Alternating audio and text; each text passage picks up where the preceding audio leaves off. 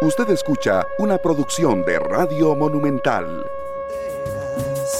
Esa es nuestra voz. Buenos días, buenos días, buenos días, Costa Rica, ¿cómo están? Yo feliz de poderlo saludar, de decir buenos días, Costa Rica. Tengo tantísimos años de decirles buenos días, Costa Rica, recuerden. Cómo pasa el tiempo, cómo pasa el tiempo, años de años de años de decirles buenos días, Costa Rica.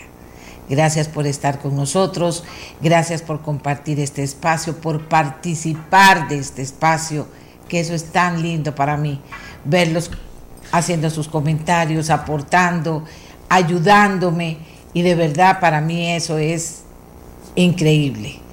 Increíble también es cuando logramos incidir con la opinión de este programa y el apoyo de la opinión pública nacional o con la opinión pública nacional retomada por este programa y logramos ver, señoras y señores, que las cosas pueden eh, cambiar eh, porque nos escucharon, porque los escucharon a ustedes aquí, porque nos escucharon a todos y las cosas pueden irse moviendo. Dentro de las cosas en que hemos estado totalmente de cabeza, para decirlo de alguna manera, es lograr finalmente que se mueva la reactivación económica.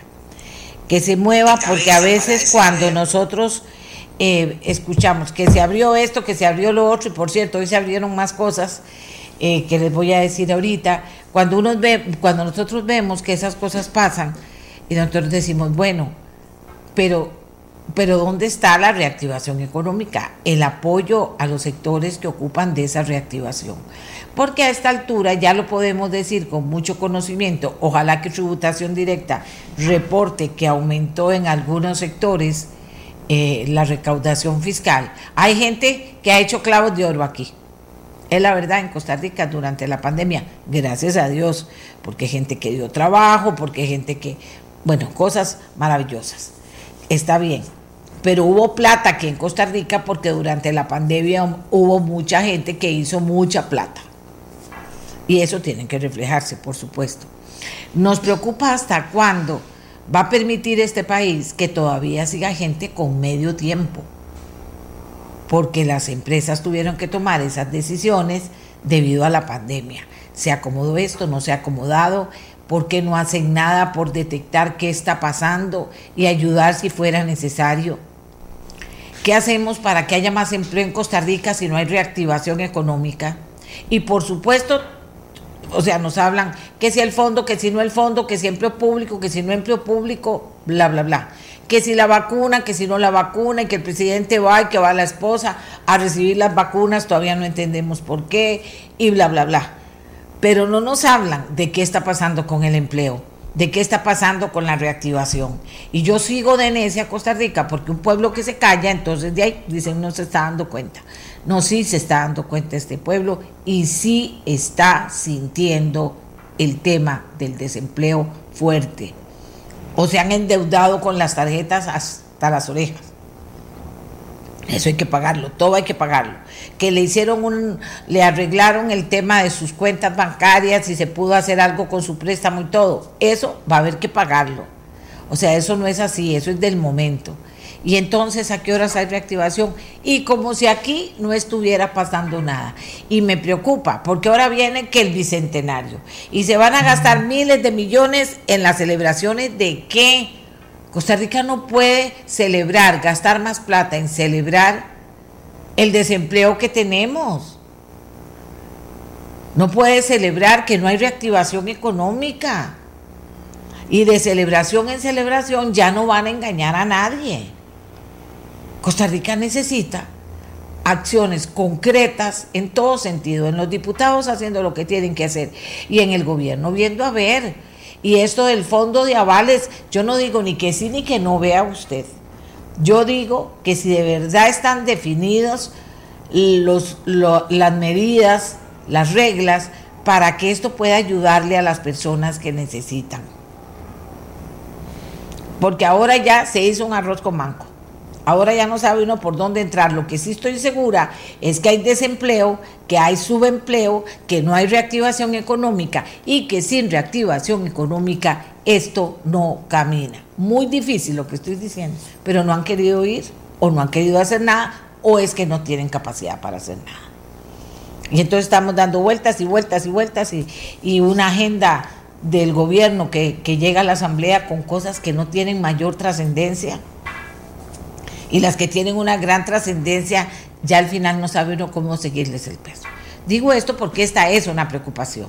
Y, ahora que se abren, se toman decisiones importantes, no les voy a decir que no, a partir de hoy eh, se tomaron decisiones importantes. ¿Por qué? ¿Por qué? Porque eh, de, había que ir eh, abriendo el tema. Recuerden que mientras que se está abriendo el tema de la restricción de los aforos en los parques, o sea, va a haber un montón de cosas diferentes a partir de hoy. Pero mientras que esto pasa, también tenemos no solo eh, el tema de la vacunación, sino que tenemos aquí por otro lado esta nueva cepa que ha ingresado y también a Costa Rica y que por ejemplo países como España está tomando la decisión del tema de los ticos no venir a Costa Rica porque ahí tienen ya problemas y que han estado aumentando casos. Que como era antes, no, gracias a Dios, pasamos ese momento. Pero entonces también viene la necia de Amelia a decirles, por favor sigan cuidándose, sigan cuidándose. Y finalmente, para, para cerrar esta parte, tengo que hablarles del, del tema de la vacunación se supone, de acuerdo a lo que me han contado ustedes, se supone que ya las personas de 80 años esta semana iban a ser vacunadas. Y que las de 70, porque así va, ¿verdad? De 10 en 10, posiblemente si se termina con las de 80, aunque son muchas, vamos la otra semana. Yo quiero saber, Costa Rica, si de verdad y ustedes nos ayudan con esa información ciudadana que dice la verdad, solo la verdad, sin tratar de inflar nada, porque de todas formas yo lo investigo. Eh, ya las personas de 90 y de 100 años tienen su vacuna. Ya la gente de 80 tiene el aviso de Levice de que esta semana los vacunan. Yo conozco a tres personas que sí lo tienen, pero yo no sé si eso es lo que está, lo que está pasando en todo el país con la vacunación porque por otra parte ustedes vieron que va a ser investigado todo el tema, no se va a quedar solo en la auditoría de la caja, porque la auditoría de la caja ha dado informes que dicen que sí se usó irresponsablemente la vacuna por parte de algunas personas en la caja en la primera etapa. Sí lo hicieron y no se puede tapar el sol con un dedo. Cada vez eso está más claro, pero va a haber intervención del Poder Judicial, de la ley de la aplicación de la ley. Entonces, eso también está dando vueltas. Pero mientras tanto, pellizcados de 80 para arriba, de 90 para arriba y de 100 para arriba. Pero 90 y 100 se supone que ya están vacunados. Y 80 se supone que esta semana se vacunan. Tienen que haberles dado la cita. Si no se las han dado, hay que llamar a Levice y ahí no queda otra. ¿Para qué voy a preguntar? Si hay que llamar a Levi's y si usted tiene alguien que vaya a preguntar, porque los Levi's quedan cerquita de donde vive la gente, tenga esa posibilidad. Si tiene más de 80, hasta ahí lo dejamos. Y después vamos viendo lo demás. Esto es lo que corresponde a vacunación. Dice, pero ¿por qué esa introducción tan grande? De porque también cuando uno estaba tranquilo en la casa el fin de semana, nos cuentan que se robaron un montón de armas por Cristo Santísimo de la Escuela Nacional de Policía. Y nos dicen que había ocho policías cuidando la Escuela Nacional de Policía. No sé si entrenaron o no, no sé cómo hicieron la cosa. Y al final nos dicen, bueno, hubo gato casero en este tema. Y entonces hoy voy a conversar con don Daniel Calderón, que es el director general de la Fuerza Pública, para que hablemos un poquito ya de lo que pasó porque ya inclusive el ministro dice, todo hace pensar que hubo gato casero aquí, pero hubo también muchas otras cosas aparte de gato casero. El OIJ, quien le pedí que conversara con nosotros esta mañana, dice don Walter Espinosa, no vamos a conversar hoy, doña Amelia, porque porque esto está en investigación y no queremos interferir ni intervenir en este proceso de investigación. Bueno, ojalá, ojalá que este proceso nos dé noticias y nos haga volver a ver las cosas que uno dice, es increíble, ¿por qué no había, por qué estaba pasando ahí? No tenemos plata para comprar cámaras.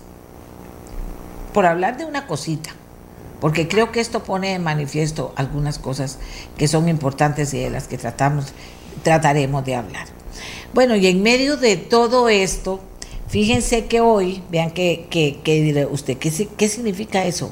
¿Qué significa eso, doña Amelia? Bueno, de eso vamos a hablar, de eso vamos a hablar para que ustedes puedan oír de otras cosas. Resulta que hoy se celebra el Día Mundial del Futuro. ¿Qué es el Día Mundial del Futuro? Bueno, ahorita volvemos y les contamos con alguien que sabe de esto y sabe de lo que está pasando en este momento en todo el mundo en relación a la preocupación de el futuro, de qué se está hablando, por qué hablar de eso, cómo se está haciendo. Bueno, vamos a comenzar con eso para dejarlo el tema de las armas posteriormente porque eh, estamos esperando una confirmación importante. Pero ya teníamos a eh, don Juan Carlos Mora Montero. Don Juan Carlos Mora Montero es eh, una persona que, le gustan todos esos temas. Es coordinador del posgrado en pensamiento estratégico y prospectiva de la Universidad Nacional. Es un investigador de muchos temas interesantes. Ya está listo. Hagamos nuestra primera pausa y hablemos de futuro cuando yo oigo que el bicentenario, que celebrar que el bicentenario, que el bicentenario, hablemos del futuro. Me pareció muy interesante eso, que en el mundo se está pensando en hablar del futuro y no hablar de un pasado que todo lo bueno que tenemos de ese pasado están echándose a perder por muchas cosas que están pasando ahora. Entonces que no celebremos cosas que dice uno, bueno, es el nombre, la, la, la fiesta, la foto y qué. Hablemos del futuro. ¿Qué es, quiénes y qué? Están hoy, hoy, este día de hoy, comenzaron desde ayer por la diferencia horaria, están hablando del futuro.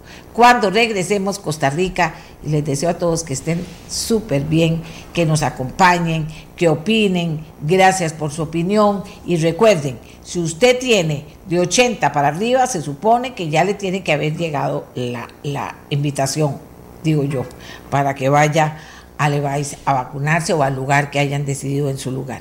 Si usted tiene 90 para arriba, supuestamente ya casi en su absoluta mayoría, porque ya están llamando a los 80, entonces usted debería estar vacunada. 90 y 100, porque aquí hay un montón de gente que tiene 100 años. Increíble, pero sí es. Entre otras cosas, dicen por el excelente programa. Eh, sistema de salud que ha tenido este país. Hagamos la pausa, Costa Rica. Buenos días de nuevo. Qué dicha que están con nosotros y vamos a hablar de futuro, ¿les parece? Ya volvemos.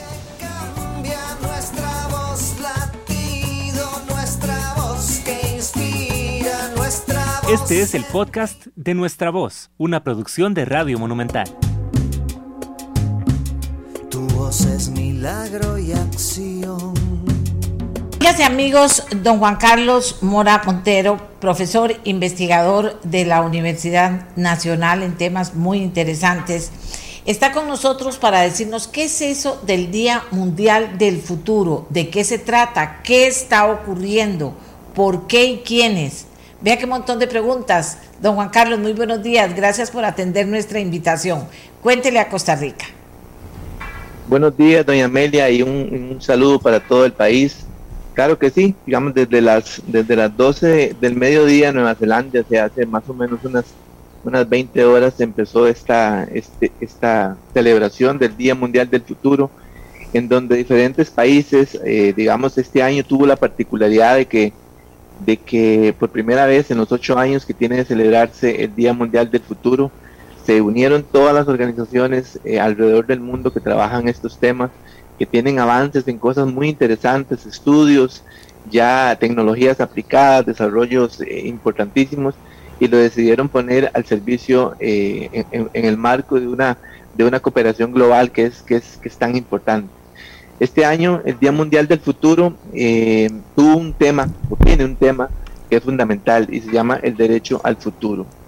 Y ayer cuando comenzó, bueno, ayer cuando comenzó esto en Nueva Zelanda, la pregunta, la gran pregunta que con la que se abrió el, foro fue, eh, ¿y qué pasa si un niño o una niña le pregunta a sus padres, papi, ¿usted cree que yo voy a tener trabajo? cuando sea más grande? Mm. ¿O usted cree que yo voy a poder estudiar cuando sea más grande? ¿O usted cree que de verdad no vaya a haber agua para tomar agua suficiente cuando yo sea más grande? Y una serie de preguntas que dice que en este momento los papás nos hacemos nos hacemos chiquiticos porque eh, existe una, incertidumbre importante sobre el futuro y que nos han vendido una imagen del futuro muy muy distópica, una imagen del futuro muy muy muy fea, muy negativa, una imagen del futuro como la destrucción, como el holocausto, como, como la lucha entre nosotros mismos, y que entonces en ese marco no, no podría uno ejercer su derecho a pensar que tenemos fe en que, tendremos un futuro mejor. Y sobre esa base eh, se ha planteado una conversación, eh, bueno, yo estoy conectado hace muchas horas, pero bueno, ha estado muy interesante. Eh, y lo más interesante es cómo, cómo al final de cada uno de los países, de, los, de las organizaciones van haciendo entrega a toda la comunidad de sus aportes. Es decir, eh, ya no hay eh, cobro económico por estas investigaciones, ya no hay este información privada, son los estudios así puros y duros, tal cual se han hecho, lo cual representa una, un logro significativo, en, por lo menos en el marco de, de los estudios de, del futuro. Y eso es una, una gran una gran eh, noticia, es una gran eh, eh, es parte de estas señales de futuro que estábamos esperando, que es el momento en que empecemos a pensar más, más conjuntamente sobre, sobre ese tema. Vamos a ver, vieron ustedes, ¿verdad? Están reunidos conversando en todo el mundo y vean las preocupaciones, no están lejos de las que están aquí en Costa Rica y de la preocupación de los padres y de la pregunta de los hijos. Eso está muy bien.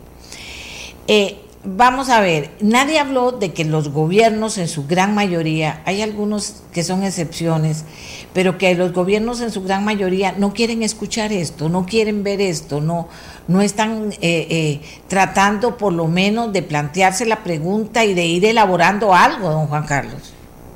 Sí, bueno, esa es la otra, la otra gran pregunta. La otra gran pregunta es qué estamos haciendo, porque si hablamos de que de que el futuro es un derecho, y que es un derecho humano, por ejemplo, y que hay un derecho humano de las nuevas generaciones, entonces le corresponde al Estado, al Estado y a los gobiernos eh, que de turno, le corresponde crear las condiciones para que todas las personas, sin distingo de su religión, sin distingo de dónde vienen, ni cuánta plata tienen, ni en qué parte de la pirámide están, sin distingo de nada, puedan eh, puedan inclusive soñar un poco con el futuro y pensar que van a tener oportunidades. Entonces, es cuando se analiza la otra parte, que estamos haciendo. Ahí hay un vacío y es un vacío mucho más sentido, eh, lamentablemente, en América Latina y por supuesto en Centroamérica. Es decir, hoy en la mañana, hoy a, las, a las 4 de la mañana, el nodo de Francia planteaba este, seguimos viendo a América Latina como la gran mancha gris en materia de estudios de futuro.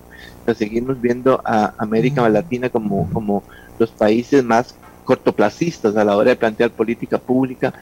Y entonces en el marco de, de, países que no tienen una visión de futuro, de pronto nos enredamos en el presente y empezamos a hacer algo con lo que usted introdujo el tema que me parece súper importante. Empezamos a no tener claro cuáles son las prioridades sobre las cuales deberíamos concentrar la atención a distraernos en una serie de temas que no son los temas que nos van a llevar a un futuro mejor, sino que son los temas que nos van a permitir, sí, tapar, tapar, digamos, como decimos, eh, como decimos aquí en Puriscal, tapar goteras, pero no nos va a permitir, digamos, tener un buen, un, techo que nos permita superar las lluvias que vendrán más a futuro, que pueden ser lluvias un poco más, más fuertes y para las cuales no vamos a estar preparados. Entonces, si el derecho al futuro es un derecho humano, es un derecho de las generaciones actuales y futuras, es a los estados, digamos principalmente a los que a los que se les está llamando la atención sobre qué están haciendo. Y hoy eh, alrededor de esto y, por eso me encanta estar en, su programa que es tan escuchado y tan importante y donde se hablan temas tan relevantes. Se han unido medios de comunicación alrededor del mundo muy importantes denunciando, por ejemplo, cosas como tenía algunos titulares que he leído esta semana, por ejemplo, eh, The New York Times dice, solíamos soñar en grande, ahora estamos pensando cada vez más en el corto plazo. Y estamos hablando de países desarrollados también. O por ejemplo, la BBC publica, el cortoplacismo es en este momento la mayor amenaza de la humanidad. O sea, pensar en, en como usted decía, pensar en, en, en, en solo resolver, quedar bien en el hoy, digamos, en suponer que todo se va a arreglar por obra y gracia de la magia en el futuro, eso no va a pasar. nosotros hace rato que renunciamos y ya caemos en el país, porque la gran pregunta que le hicieron al país es cómo puede ser posible que un país como Costa Rica reporte, digamos, o esté marcado ante la OCDE, un país que tiene casi un 30% de personas entre los 15 y los 30 años que no están estudiando, que no están trabajando y que están haciendo, eh, ejerciendo algún tipo de, proceso de formación eh, técnico o de alguna manera. esos ninis que tiene Costa Rica, que son tan grandes, eh, es una gran deuda y eso sería, eso sí es parte de una agenda de futuro, digamos, son temas muy relevantes que no están en nuestra agenda y que no pareciera que sean temas que estén como muy, como muy sonados en las, en las propuestas políticas este, que se empiezan a generar en estos días y eso es una preocupación, digamos, que compartimos. Vamos a ver, e, eso es ciertísimo. Y, y, señalan América Latina porque es donde el populismo anda por la libre, ¿verdad? Por la libre y, y donde tenemos también una mala educación política, ¿verdad? De no exigir a las personas que no hablen y hagan y que, y que, y que hagan lo que hay que hacer, ¿verdad? O sea, y no estamos para celebrar. Y vino la pandemia en medio de esto. De toda esa gente, quiero decirle, eh, don Juan Carlos, creo que ya lo dijo, es que son miles de mentes preocupadas, formadas, que están en este momento aportando ideas y respondiendo preguntas para, que, para ver hasta dónde pueden incidir en que, esta, en que esta historia cambie, don Juan Carlos. Es que eso me parece que es muy importante. Eh, eh, ¿Cómo hacer cómo hacer para abrirle las mentes, cómo hacer para cambiar esta historia, que por eso vea, dice que el francés dijo, América Latina una mancha gris y que aquí hay populismo por todo lado, nos cae la pandemia, cómo analizaron este tema de la bendita pandemia, que sigue la pandemia y dice uno, pero ¿qué es esto? ¿Qué es esto? Eh, eh, ya sabemos que está, ya sabemos lo que hay que hacer, pero no se habla de lo que hay que hacer, sino que, que nos tienen ahí en una nebulosa por dicha que llegó la vacuna.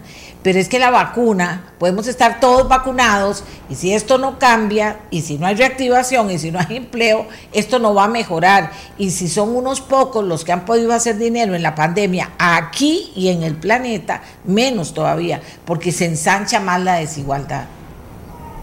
Sí, que, bueno, eso es relevante porque la, la, la, UNESCO, que es uno de los, de los, de los grandes... Eh, de las grandes organizaciones que están en esto ha planteado, ok, veamos qué es lo que podríamos ir haciendo, porque la vacuna, y así lo dijo, así lo dijo el representante de UNESCO hoy en la, en la madrugada, la vacuna nos puede proteger, nos puede inmunizar contra, contra la contra la pandemia, contra la, contra la enfermedad, pero no contra otras cosas. O sea, la vacuna no nos va a resolver los problemas de reactivación económica ni esas cosas. La vacuna es vacuna para lo que es dónde están las vacunas contra los grandes problemas que se vienen para la humanidad.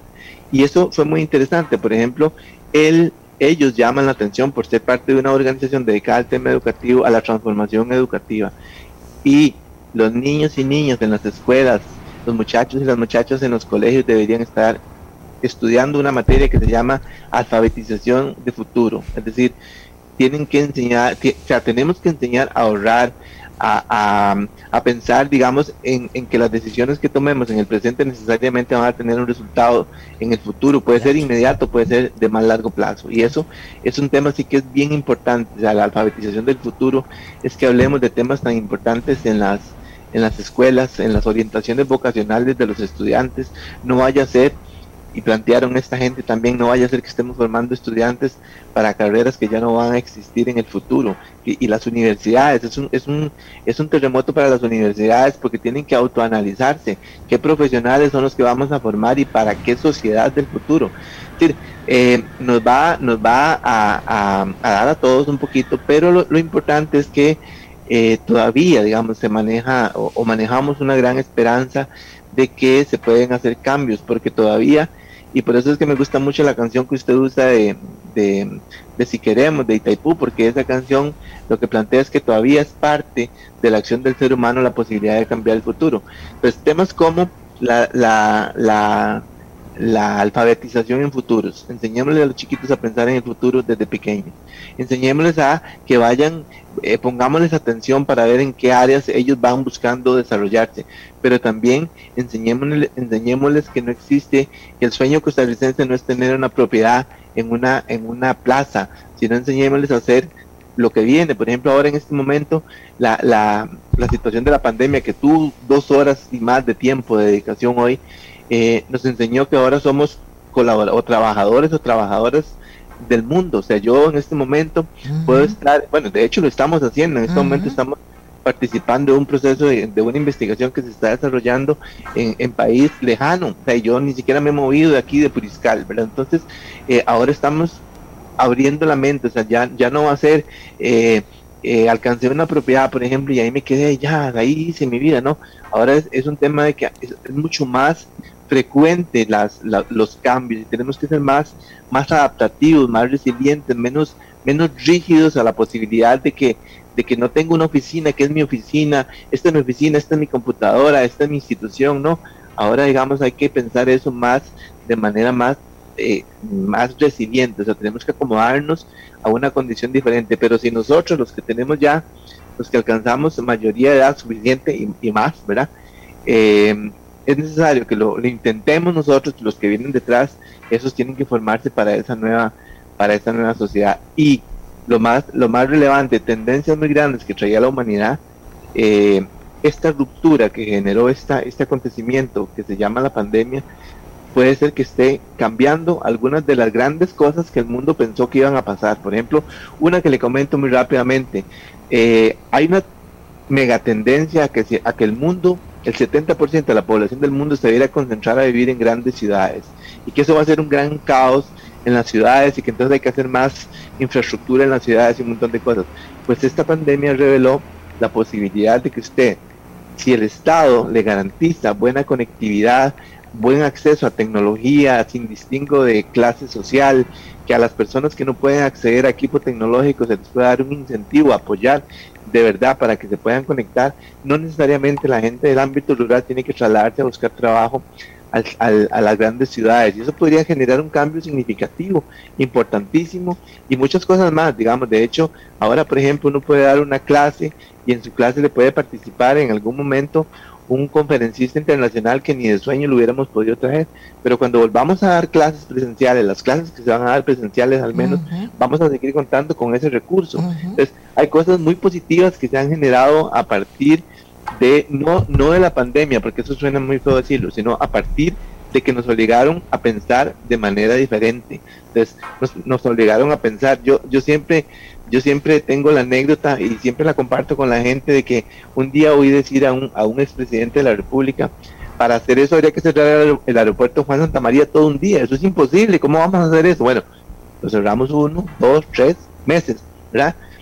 Y sí pudimos, es decir, como dice la canción, si queremos, sí podemos alcanzar este, una vida nueva. Y eso me parece que es con la palabra que usted comenzó hoy, es que lo que se viene de manera significativa es el cambio. Y el cambio nos lleva, nos lleva a cambiar no solo nuestra vida personal y familiar, sino el, cambio en la forma en cómo planifica el Estado el futuro este, de las personas. Bien, eh, dice usted que van a estar, son 24 horas. No es la primera vez que esto pasa. ¿Qué incidencia ha tenido esta reunión global que se ha hecho con tantas mentes pensando en el futuro? ¿Qué incidencia ha tenido hasta ahora? Porque el tema de todos estos días mundiales es que al principio comienzan con, mucha fuerza, mucha verdad y, mueve cosas y después se burocratiza y hasta ahí llegamos. Ah, yo mando al, a, mi secretario de este, mando al otro y la cosa se va, se va eso, burocratizando y volvemos a, a, no hacer nada, digamos. ¿Usted cree que ha tenido incidencia esta conversación? ¿Cuántas veces han tenido esta conversación a nivel mundial? ¿Y qué ha pasado? Bueno, esta es la, la, octava, este es el octavo año consecutivo que se celebra el primero de marzo, el Día Mundial del Futuro. La primera consecuencia importante fue que esta vez no hubo egoísmos en cuanto a, a que si organizo yo, entonces yo invito a la gente que yo quiera. No, esta vez todas las organizaciones se, se unieron. Por ejemplo, ya para Costa Rica le voy a contar una, un proyecto que viene que es muy interesante, eh, un proyecto de, eh, va a ser como el foro, el seminario este, sobre las carreras del futuro. Es decir, es un proceso a nivel eh, de las universidades, un repensamiento de la universidad. Entonces, el Foro Económico Mundial pone hoy un estudio que no es nuevo, es de hace como dos años, pero pone un estudio donde dice el 47% de las carreras que se enseñan hoy ya no existen en el futuro, o sea, ya no va a haber de eso. Pero un 60% de empleos de los que van a haber en el futuro no existen hoy. Entonces, ¿qué, qué hace una universidad? Vea que estos dos datos nada más le generan a una, por ejemplo, a una universidad o a Lina o a estas instituciones una, una necesidad de repensarnos. Repensarnos es, no pensemos nada más en el año entrante o dentro de, dentro de dos años o en el bicentenario, como usted muy bien planteó. Pensemos en una Costa Rica un poquito más allá, de una Costa Rica este, donde, donde 2040, 2030, digamos, que fuera, ya sería un gran avance. Este, esta, esta medida del estudio de las, de las, por ejemplo, de las transformaciones universitarias es una de las medidas que viene promovida desde desde, desde UNESCO, por ejemplo, y que se ha replanteado en este, en este foro. La decisión ahora es, y lo que usted dice que es muy correcto, ¿verdad? Mucha cosa de esta se queda en mucho bla, bla, bla, y, y, ya no es tomar café y comer como antes que se hacían presencialmente, sino que ahora ya no hay de eso. Pero sí es muy importante que, que es lo que nosotros hacemos con eso, porque las, si a usted le dan las herramientas y le dan los insumos, la decisión del país es qué hago con esas herramientas y qué hago con esos insumos.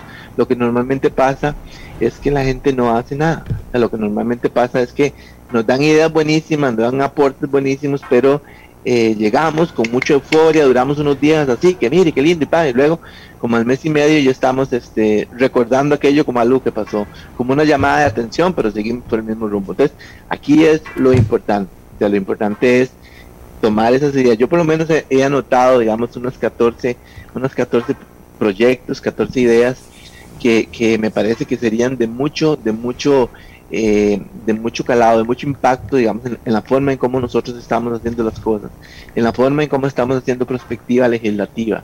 en la forma, este, este tema lo planteó de nuevo España, es excelente, digamos, las leyes son de los instrumentos más menos dinámicos que hay. Las leyes son de lo más rígido que hay. Entonces, ¿con base en qué análisis prospectivo se formulan las leyes en los países? Si, son leyes que nos van a, tener, eh, si son si son canchas de, si son marcadas de cancha que vamos a tener, que van a ser de largo plazo, la reflexión sobre qué ley tener es muy importante. Entonces, eh, el tema de la perspectiva legislativa. Ya plantearon tres países que tienen su, su departamento, su unidad de estudios prospectivos dentro de los congresos y eso me parece que es muy importante. Las, las asesorías y estas cosas no son temas de dinero, ya son temas de voluntad. por eso eh, siempre, eh, si queremos, yo insisto, ¿verdad? Si queremos, podemos hacer eso, porque tenemos, el país tiene conocimiento, el país tiene gente preparada, el país tiene espacios de pensamiento y sin hacer propaganda yo diría, por ejemplo, el Estado de la Nación, el Observatorio del Desarrollo, el Instituto Tecnológico tiene foros para hacer vigilancia tecnológica que viene para el país. Lo que falta es que nos pongamos de acuerdo, ¿verdad? De que no se trata de que uno lo haga por un lado y el otro por el otro, sino que las universidades lo hagamos en conjunto, que es un proyecto que, que, se le está presentando a, a CONARE, la posibilidad de que unamos esas cositas que tenemos y podamos contribuirle al gobierno. Eh, la universidad es otro tema que viene aquí, la tercera misión de las universidades. Las universidades deben de cumplir un rol eh, de aporte a la solución de los problemas del país como, como se hizo con el suero, como se hizo con, con estas investigaciones tan importantes que ha hecho el Instituto Clorito, ¿verdad? Bueno, pero en otros temas también, o sea, si no nos, si no hemos tenido una política positiva en materia de erradicación de la pobreza, bueno, busquemos el apoyo de las personas que son expertas en formulación de política pública que asesoren a los tomadores de decisiones. Entonces, sí tenemos una, un repertorio importante de cosas, doña Amelia, que se han venido, que se han conversado, este, cosas que ya han sido probadas y que han funcionado, que nosotros solo debemos ver qué es lo que nos conviene y qué es lo que no nos conviene, porque hay algunas cosas que son muy propias de otras culturas. Sí, si hubiera, si, si el tema de, Finlandia, por ejemplo, es bellísimo, es el modelo de modelo.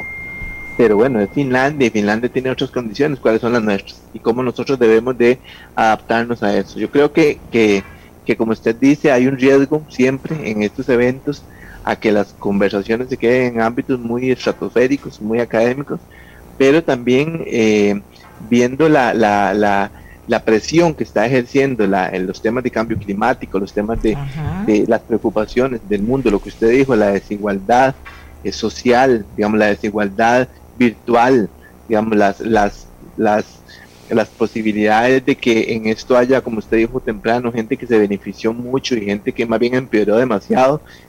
viendo todo eso, hay una necesidad imperiosa de que esto se haga lo antes posible. Y tal vez la gran celebración que podríamos hacer en el Bicentenario es ponernos de acuerdo y, y construir esa Costa Rica de largo plazo que tanto, pues que desde hace días venimos pregonando que se, que se trabaje.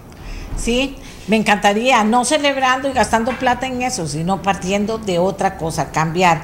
Don Juan Carlos, vea, bueno, después usted y yo vamos a hablar, pero eh, cuando yo lo oigo hablar a usted, a mí me, yo desearía romper récords de audiencia hoy, que todo el mundo dijera, ay, mira qué interesante lo que está diciendo esta persona, ay, mirar qué interesante lo que está pasando, y aquí nadie habla de eso. Me encantaría cuando usted dice, la universidad tiene que, y es que eso es cierto, la universidad, el tecnológico, la educación, pero la universidad, que es donde llegamos, ¿verdad? Supuestamente a realizar estudios superiores y ya comprometidos con lo que queremos hacer en la sociedad cuando vamos aprendiendo. O sea, esa universidad viva debería estar en eso. Pero voy a decir algo, no lo quiero involucrar a usted, pero le voy a pedir su opinión. Eh, eh, pero aquí en este momento, ¿qué está haciendo el CONARE? ¿Qué están haciendo las universidades? ¿Qué está haciendo un tecnológico que se enoja con los muchachos porque no los apoyan para que seguir con estos, con estos eh, montón de sueldos estratosféricos y otras cosas más, y, y, el tema de las convenciones colectivas. Y los muchachos dicen, no, nosotros necesitamos cosas. ¿Qué está haciendo una universidad y un, y un grupo de, de, eminencias universitarias? Decía uno, porque ya ahora se lo plantea, que lo único que están pensando es defender sus beneficios y sus privilegios que son absolutamente inaceptables. Entonces dice uno, tan perdidos, y, y supongo que en América Latina van a andar por ahí, tan perdidos perdidos estamos, usted es profesor universitario, tan perdidos estamos que llegamos a ese extremo. Vea lo que está pensando el mundo, vea lo que es el futuro y así es. Vea lo que es y resulta que aquí en Costa Rica está nuestra gente eminente, los doctores universitarios, la gente que va para doctor, las maestrías, todo lo que usted quiera, defendiendo y pidiéndole inclusive a sus muchachos que defiendan algo que es inaceptable. Es que eso me cuesta tanto entenderlo a mí, que casi que lloro, don Juan Carlos. No, pero bueno, el origen de la universidad, como bueno usted lo sabe muy bien, el origen de la universidad fue la fue ser la conciencia de la sociedad, la conciencia crítica, el espacio donde se iba a conversar sobre los grandes temas, pero no quedarnos en conversar sobre los grandes temas, sino que si usted se fija, detrás de cada uno de los proyectos de vacuna que hay en el mundo, que ya llegan casi a 100, que ya algunos están eh, dichosamente en la calle, hay una universidad. O sea, ¿por qué? ¿Y qué lo quiere decir con esto? Bueno, es porque esas universidades, Oxford, Cambridge, este, esas grandes, ¿verdad? Son grandes no solamente porque, porque se han grabado ahí premios Nobel, nosotros tenemos universidad con premio Nobel también. O sea, eso ha sido porque esas universidades han entendido, digamos, que el rol de la universidad no solamente es formar personas, el rol de la, de la universidad es contribuir a resolver o dar propuestas de solución a los grandes problemas del, mundo, de la sociedad, cómo resolver los grandes problemas. Y una vez que eso se logra, sea, una vez que usted tiene una universidad que, se, que está articulada con los problemas del país, una universidad que participa y que, como decía Michel Godet, que es un prospectivista francés súper super cool, dijo, dijeron los chiquillos, ¿verdad? Él decía, es que nosotros deberíamos con la perspectiva iluminar eh, o sea, eh, eh, la, toma de decisiones en el presente. esa es la razón de ser de la perspectiva, iluminar las decisiones que tomamos en el presente. Pero si nosotros no, no, no nos enfocamos, digamos, en atender los problemas que tiene este país como universidad, ahí sí que tenemos un problema, porque la legitimidad de las universidades viene de, la, de la contribución que hacen a la sociedad, que la contribución que hacemos va mucho más que formar personas, va, va también, nosotros tenemos no solamente docencia, tenemos investigación, acción social, extensión. Entonces, estas cosas, esos programas, esas, esas opciones que tiene la universidad deben de convertirse y eso es un tema, eso es un conceptillo nuevillo, pero se llama tercera misión. Y esa tercera misión lo que significa es, además de, formar, dar empleo y todas las universidades deben de participar activamente en la presentación de soluciones. Entonces dígame cuáles universidades de América Latina, por ejemplo, las ve usted, las ve usted exceptuando Argentina, cuáles universidades ve usted en este momento a la par de un proyecto de, por ejemplo, de las vacunas. ¿Y por qué las otras universidades sí? Bueno, porque entendieron de una vez entendieron de una vez que las universidades tienen laboratorios muy poderosos, laboratorios de altísima tecnología, los, los, estos que usted dice, los... Que no son de ellos, que son de nosotros. Claro, y que todos tienen que estar al servicio de nosotros. Bueno, entonces, esta universidad al servicio de nosotros, como usted dice, al servicio de la sociedad, es la universidad del futuro, no puede ser otra. Entonces, la universidad en este momento, eh, por eso le planteaba el proyecto este de, la, de, los, de este foro, de las de las carreras del futuro, la universidad debe replantear también su modelo. O sea, la universidad es una institución decimonómica, es una institución que ahora debería, como otras, transformarse. Recuerde que la única, la única, de todos los sectores de la, de la sociedad, el único sector que no se transformó fue la educación. Todos los demás se transformaron. La salud se transformó, los transportes se han transformado, las energías se han transformado, la forma de comunicación se ha transformado, pero la educación se mantiene ahí se mantiene este, así nada más con, con, Es una necesidad imperiosa que la, la, educación se transforme y las universidades van a lograr su legitimidad en la medida en que generemos un valor público reconocido por la sociedad. O sea, qué importante la labor que hace la universidad. Cuando la gente empieza a pensar así y vea evidencia de que de verdad es importante, yo le aseguro que eh, muchas cosas van a cambiar. Y estoy de acuerdo con usted, tenemos que cambiar, como usted empezó hoy el programa, el cambio es nuestra única constante y debemos de, dar esperanza en momentos de, tanta incertidumbre, pero precisamente cuanto más incertidumbre hay, es cuando hay más necesidad de tener una visión más de largo plazo, o sea, una visión más clara de para dónde vamos, porque si no nos vamos a enredar eh, priorizando temas que no son importantes, y no quiero decir cosas de ejemplos, pero bueno, sí, priorizando temas que no son relevantes para lo que viene. Vamos a ver, vamos a ver. Lo que dice la gente, doña Amelia, en Punta Arenas, es que por eso, son cosas tan básicas que si no, ¿en qué se pasaron este año? Pero en fin, en Punta Arenas la Universidad de Costa Rica abrió bibliotecología y enseñanza del castellano. Ingresaron ocho estudiantes a cada una. Luego tuvieron que cerrarla un desperdicio de recursos y de ilusión de los muchachos, o sea, hay que ubicar a los muchachos. Bueno, esto no solo, eso solo nos sentencia al desempleo y a la pobreza.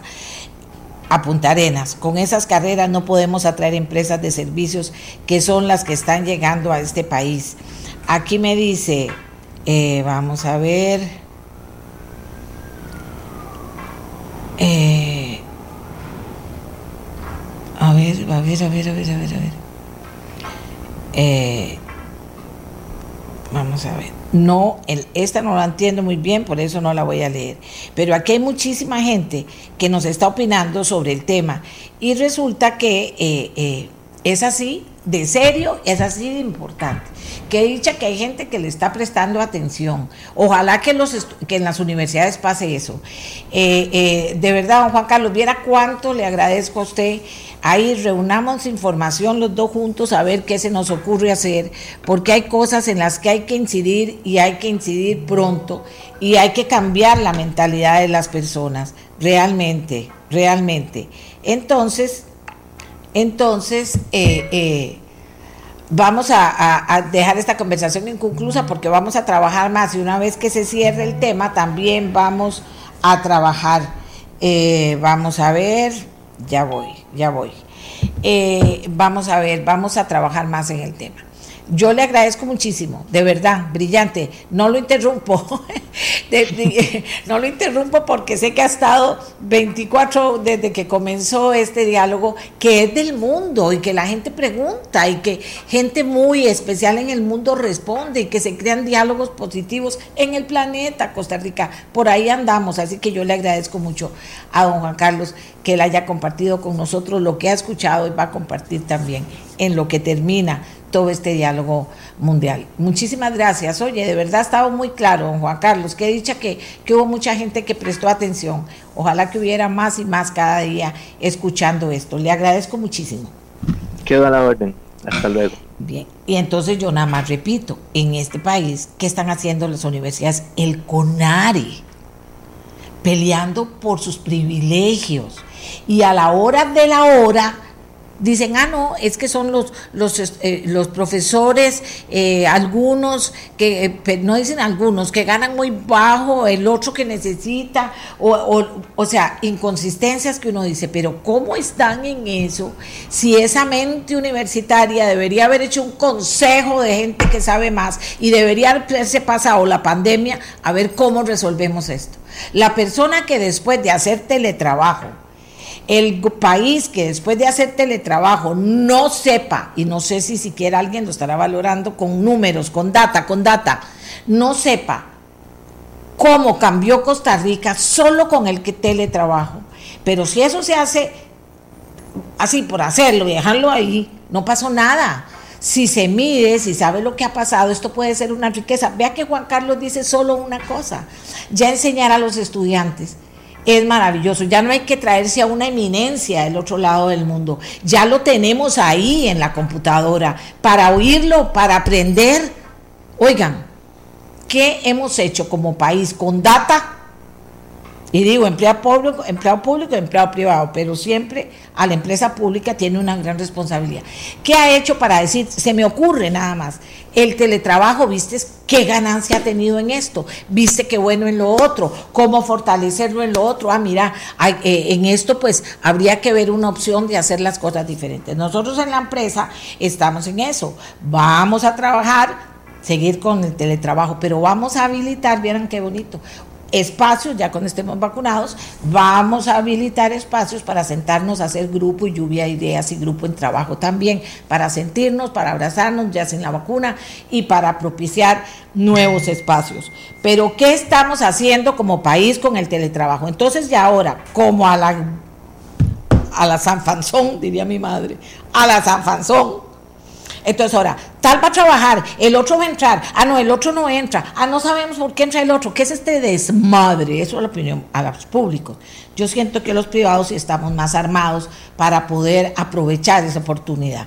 Pero, por ejemplo, esta es solo una cosita de lo que uno hubiera esperado que las universidades maravillosamente hubiera sacado a sus lumbreras, tres instancias, tres consejos y a pensar, señores, ¿cómo vamos a cambiar esto? Porque el mundo cambió. Ahí está Finlandia, está Islandia, o sea, hay países que nos pueden enseñar. Sentémonos a pensar en esta pandemia que es con la computadora porque no podemos eh, salir, pero creer, crear, crear cosas nuevas.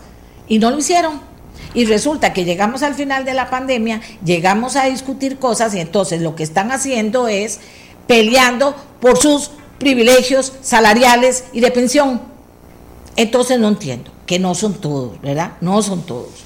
Pero así, hacia eso se ha, estado moviendo y, finalmente cuando eh, eh, eh, reclaman a los estudiantes porque no los apoyan y los estudiantes lo que están pidiendo es mejores condiciones para ellos, o sea, con todo respeto. Bien, eh, dice, ah bueno, que en Punta Arenas la Escuela de Biología y la Vicerrectora de Extensión, Sistema Banca para el Desarrollo, INA y Parque Marino impulsan la maricultura. Muchísimas gracias por la información. Una pausa, una pausa. Y en medio de esto que lo deja uno como en otro nivel, en otro nivel de pensamiento, tenemos que aterrizar a realidades que vivimos. Se robaron armamentos en la Escuela Nacional de Policía. Alguien cantó y entonces rapidito, por dicha, encontraron, rapidito por dicha, encontraron la casa donde estaban las armas, porque alguien cantó. Había ocho personas ahí cuidando, que supongo eran súper entrenados porque estaban cuidando armas, pero a la final ahí entraron eh, como en una película, o sea, como en una película, entraron, salieron, se lo llevaron a dos kilómetros, ahí estaba. Y entonces dice uno, que yo quiero saber el detalle, que me digan los números, no, no es tan fácil. ¿Qué está pasando? Es la mínima pregunta que un programa como Nuestra Voz se puede hacer. Entonces, de una vez, de una vez hagamos la pausa y ya volvemos. Este es el podcast de Nuestra Voz, una producción de Radio Monumental.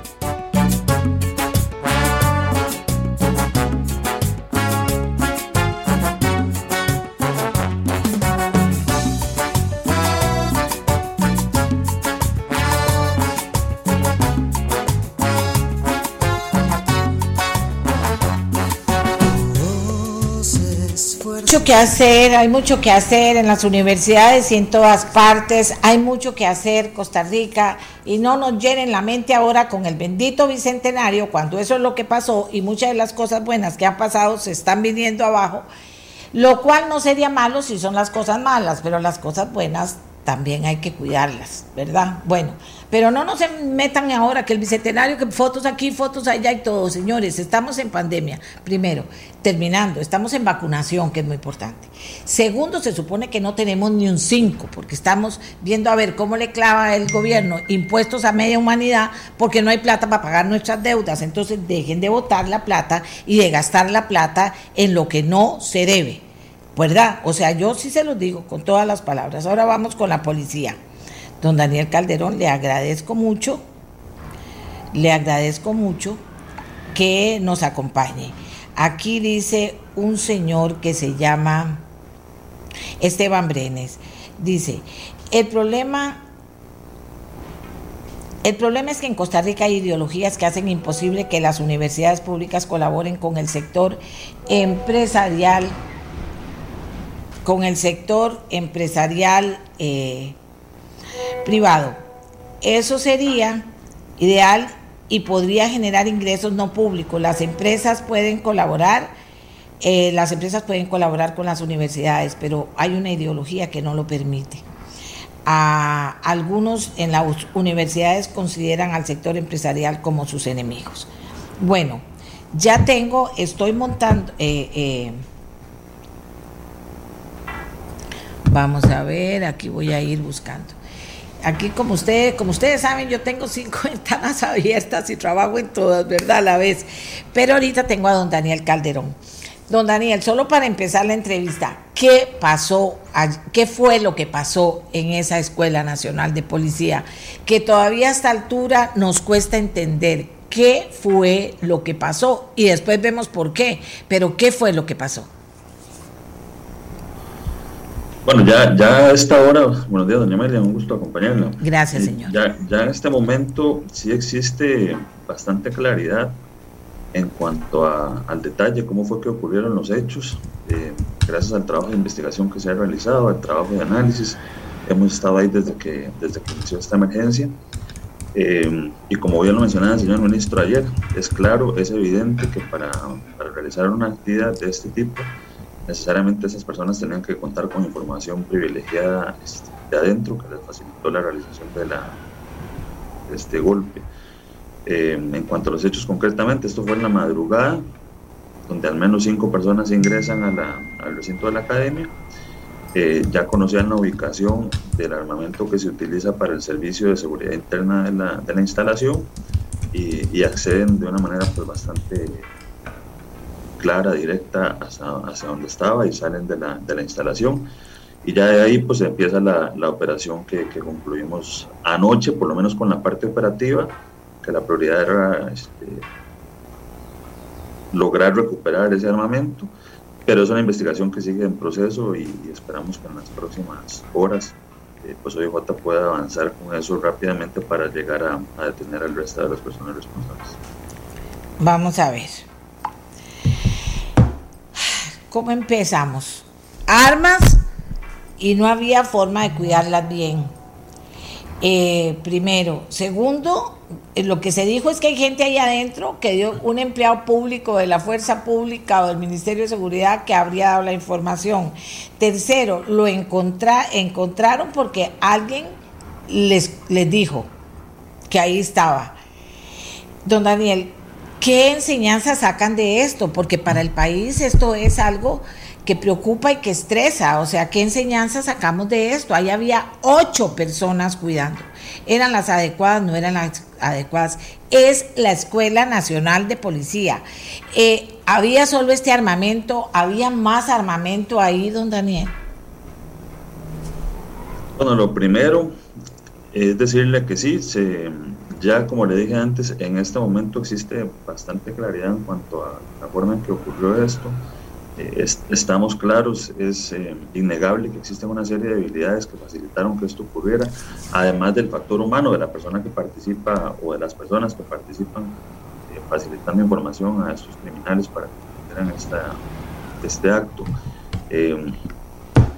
Ya el señor ministro ordenó una investigación administrativa para establecer responsabilidades y llegar hasta las últimas consecuencias con esto, pero en este momento, insisto, sí, existe bastante claridad. Hay detalles que, por supuesto, todavía no se pueden eh, ventilar a la pública porque la investigación está, está en proceso y no quisiéramos afectar esa, el desarrollo de esa investigación.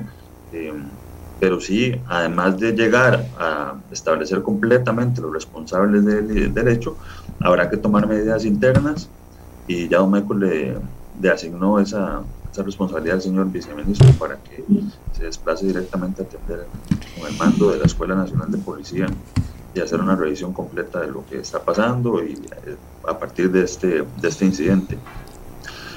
En cuanto a la forma en la que se encuentran, yo no diría solamente que alguien cantó, porque es una forma muy, muy sencilla de ver esto. Primero, una operación muy grande que se inició casi de forma inmediata, donde cerramos por completo esa zona, de manera de evitar que sacaran las armas de, ahí. Eh, no podíamos permitir que, estas, este armamento saliera a la zona y llegara a, la llegaran a utilizar esas estructuras criminales para otros objetivos. Eh, entonces, en las primeras horas, a partir de que esto inicia, hay un equipo de trabajo, hay una coordinación directa con OIJ y hay en este momento ya bastante información en cuanto a los detalles en que esto, la forma en que esto ocurrió, las posibles personas que habrían participado, el método de operación, desde cuándo se planificó esta operación, por lo menos en las, las horas previas. Existe muchísima información en este momento, pero ¿de dónde sale esa información? Del trabajo de investigación que está haciendo OIJ en terreno, de la información que se ha recogido en calle, del, trabajo de la policía en calle, de la información que ha aportado incluso pues, también el personal de la, de la Escuela Nacional de Policía, que está involucrada en la seguridad del, del recinto. Eh, ¿Cuánta, ¿cuánta gente suspendida hoy en la mañana? Eh, de, don Daniel, ¿cuánta gente suspendida hoy en la mañana? Ya, por esto. Es que como le dije antes, la prioridad era recuperar las armas. En este momento IJ todavía está, ahora sigue la investigación.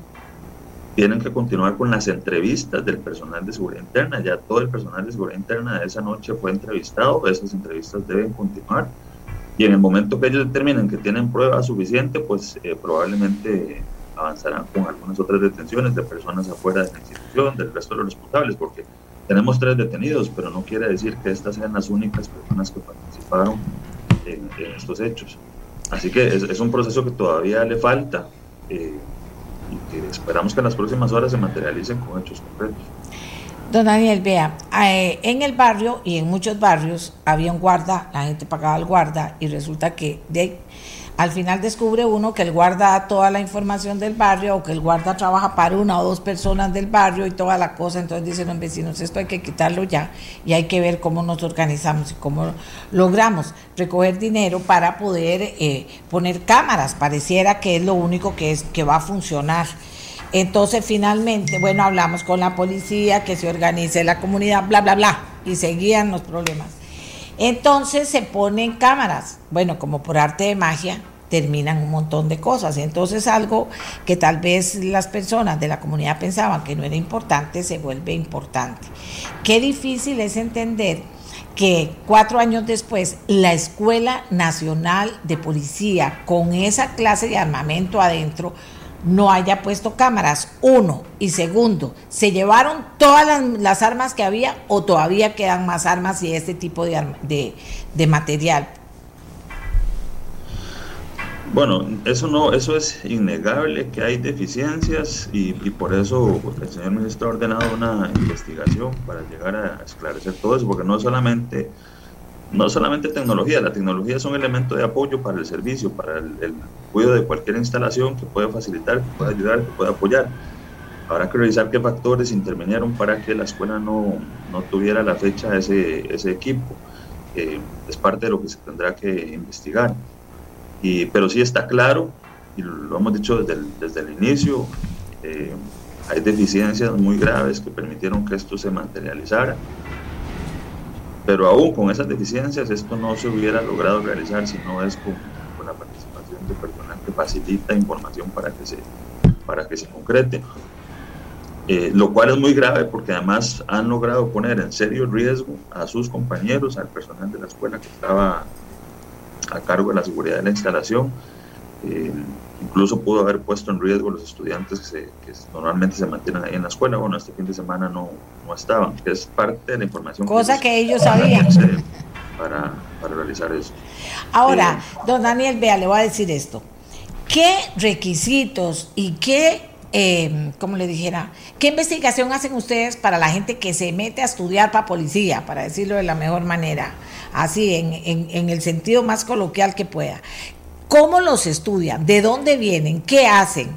Porque también, wow, podemos descubrir de que están penetrados por el narcotráfico o por la criminalidad o lo que sea y, van a estar adentro. De ahí eso, eso cómo lo hacen, cómo, cómo saber eh, que muchachos que recién están ahí, que puede haber salido de ahí la información, que gente que está estrenando un, algo que se pedía a gritos y que tan bonito se les hizo y todo, eh, eh, ¿ustedes qué certeza tienen de que cada persona que entra ahí es una persona confiable, para decirle así, y no tendría algún tipo de nexo con las bandas de narcotráfico que andan por ahí?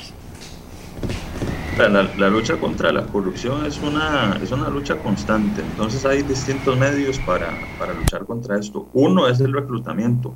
Eso no le asegura a usted que no vaya a tener problemas de corrupción interna, porque incluso durante el reclutamiento nosotros hacemos una revisión de antecedentes completa, penales, policiales, se revisan las, las distintas bases de datos que existen, se somete a esa persona a, a una investigación no solamente de antecedentes, sino que de lo que se conoce como vidas y costumbres, que es consultar con, con la gente cercana al barrio donde vive. Eh, toda esa investigación se realiza, además de pasar las pruebas médicas, físicas y psicológicas.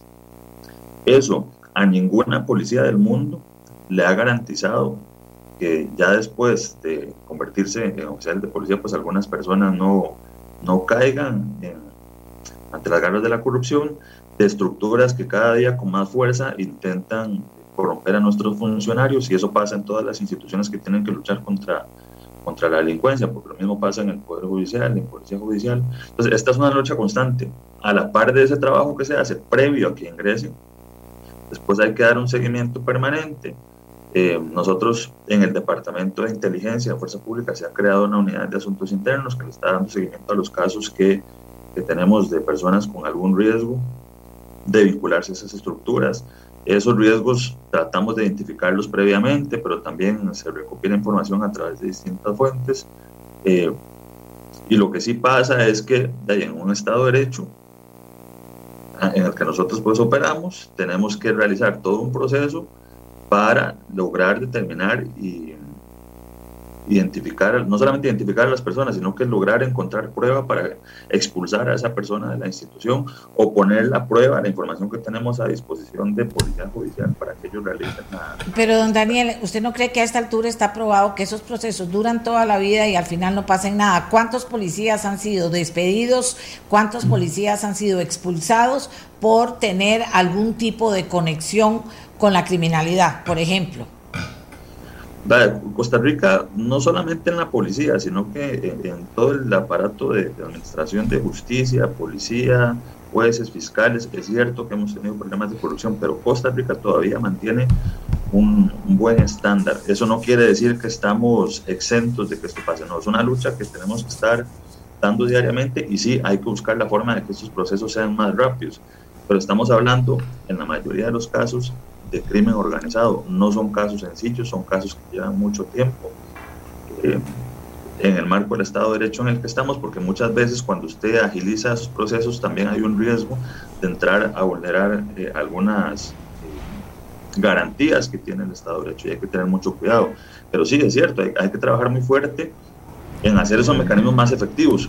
Ahora, esa lucha no es solamente interna del ministerio, porque cuando son casos que tienen que ver con crimen organizado, toca necesariamente iniciar un proceso de investigación que en este país quien hace investigación contra el crimen organizado es OIJ y la Policía de Control de Drogas, que también eh, es así, depende del Ministerio de Seguridad Pública. Bueno, pero... Nosotros sí manejamos información. Va a ser muy difícil, don Daniel, va a ser muy difícil que la policía lo mismo ocurre no solamente con la gente que tenemos adentro, lo mismo ocurre en la lucha que estamos dando todos los días en calle. Está bien, pero le voy a decir Nosotros algo. Nosotros conocemos manejamos mucha información de estas estructuras, cómo operan, quiénes son, dónde Pero ahí están operando.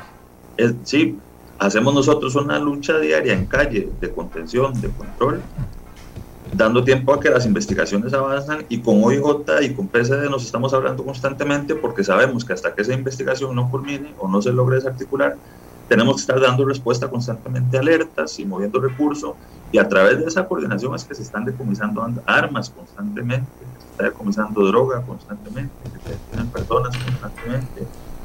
Eh, y así es una lucha cada vez más compleja porque el fenómeno no es, no es sencillo, es muy difícil de abordar, requiere mucho recurso.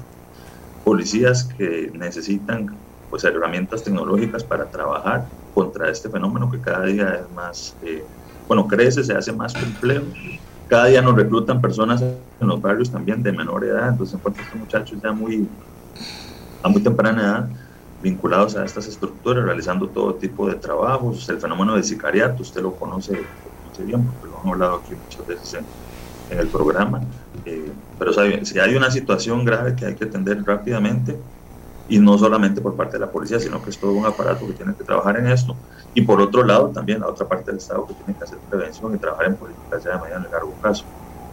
A ver, a ver, a ver, a ver. Vamos a ver. ¿Cuántos lugares tienen armas? Eh, no me contestó la pregunta de si se llevaron todas las armas y todo el material que había o si se llevaron un poco, nada más de ahí. Lo tenía pendiente, no. A ver, en estos lugares se mantiene el armamento mínimo necesario para la seguridad de la instalación. No hay un gran arsenal eh, ahí dispuesto para, para, otras cosas. Entonces, eh, ese fue el, al que ellos accedieron se logró, se logró recuperar. Eh, por supuesto que hay otros recintos policiales, ya con otras medidas de seguridad, donde sí, sí tenemos pues otro tipo de armamento de mayor cantidad. En esas zonas donde tienen armamento, que no sé si usted maneja los números, sería bueno saberlo, en estos otros lugares hay ¿qué? Eh, seguridad eh, especial, hay cámaras, hay ¿qué, ¿qué, pasa ahí para, que, para, pensar que eso no puede pasar en cualquier otra parte. Sí, a ver, es algo que venimos revisando desde hace algún tiempo. En los lugares donde hay mayor disposición de armamento, sí hay medidas de seguridad más,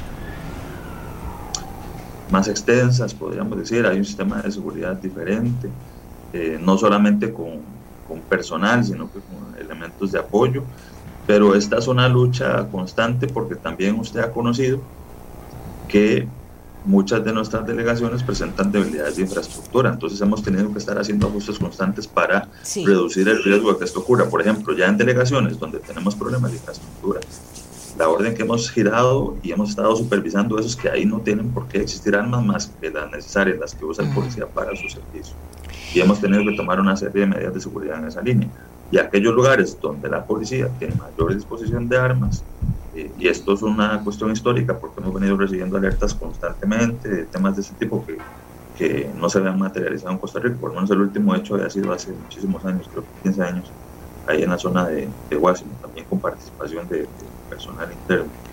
Eh, pero sí, esto son estamos constantemente revisando esto y por supuesto que a la luz de lo que pasó, hemos ordenado una revisión otra vez de todo el país para que se tomen medidas como esta que no haya personal, que no haya armamento en zonas donde no hay una armería debidamente eh, con las debidas medidas de seguridad, eh, que las armas que estén ahí sean las mínimas necesarias para el personal que está en servicio, que no tienen por qué haber armas guardadas en una delegación si no hay personal para utilizarlas. Y una serie de medidas que se están reiterando para que esto no vuelva Está bien, yo le creo, pero le voy a decir una cosa. Va a costar mucho, don Daniel, y yo no culpo a personas, esto al final, y esto comenzó en el anterior gobierno PAC, va a costar mucho, don Daniel, y en medio de lo que hay ahí, que anda plata del narco, por todo lado, arriba, abajo, en el medio, en todo lado, ¿verdad? Pero va a costar mucho que entendamos, a menos que finalmente haya una investigación en la que creamos que tiene cuatro años una Escuela Nacional de Policía, con gente en la, en la, eh, cuidando la escuela, o es que no sirve para nada, no vale, no vale nada, no importa quién poníamos, pero con gente que son ocho personas, no son poquitas, cuidando que no pudieron cuidar penetrada por gente sin cámaras para hacerlo. O sea, yo creo que eso de verdad, don Daniel, o sea, ¿qué explicación coherente puede tener? Usted me puede decir que ustedes andan buscando a los narcos por todo lado. Usted me puede decir que andan buscando la criminalidad. Si yo no le tengo por qué no creer, algo están haciendo mal.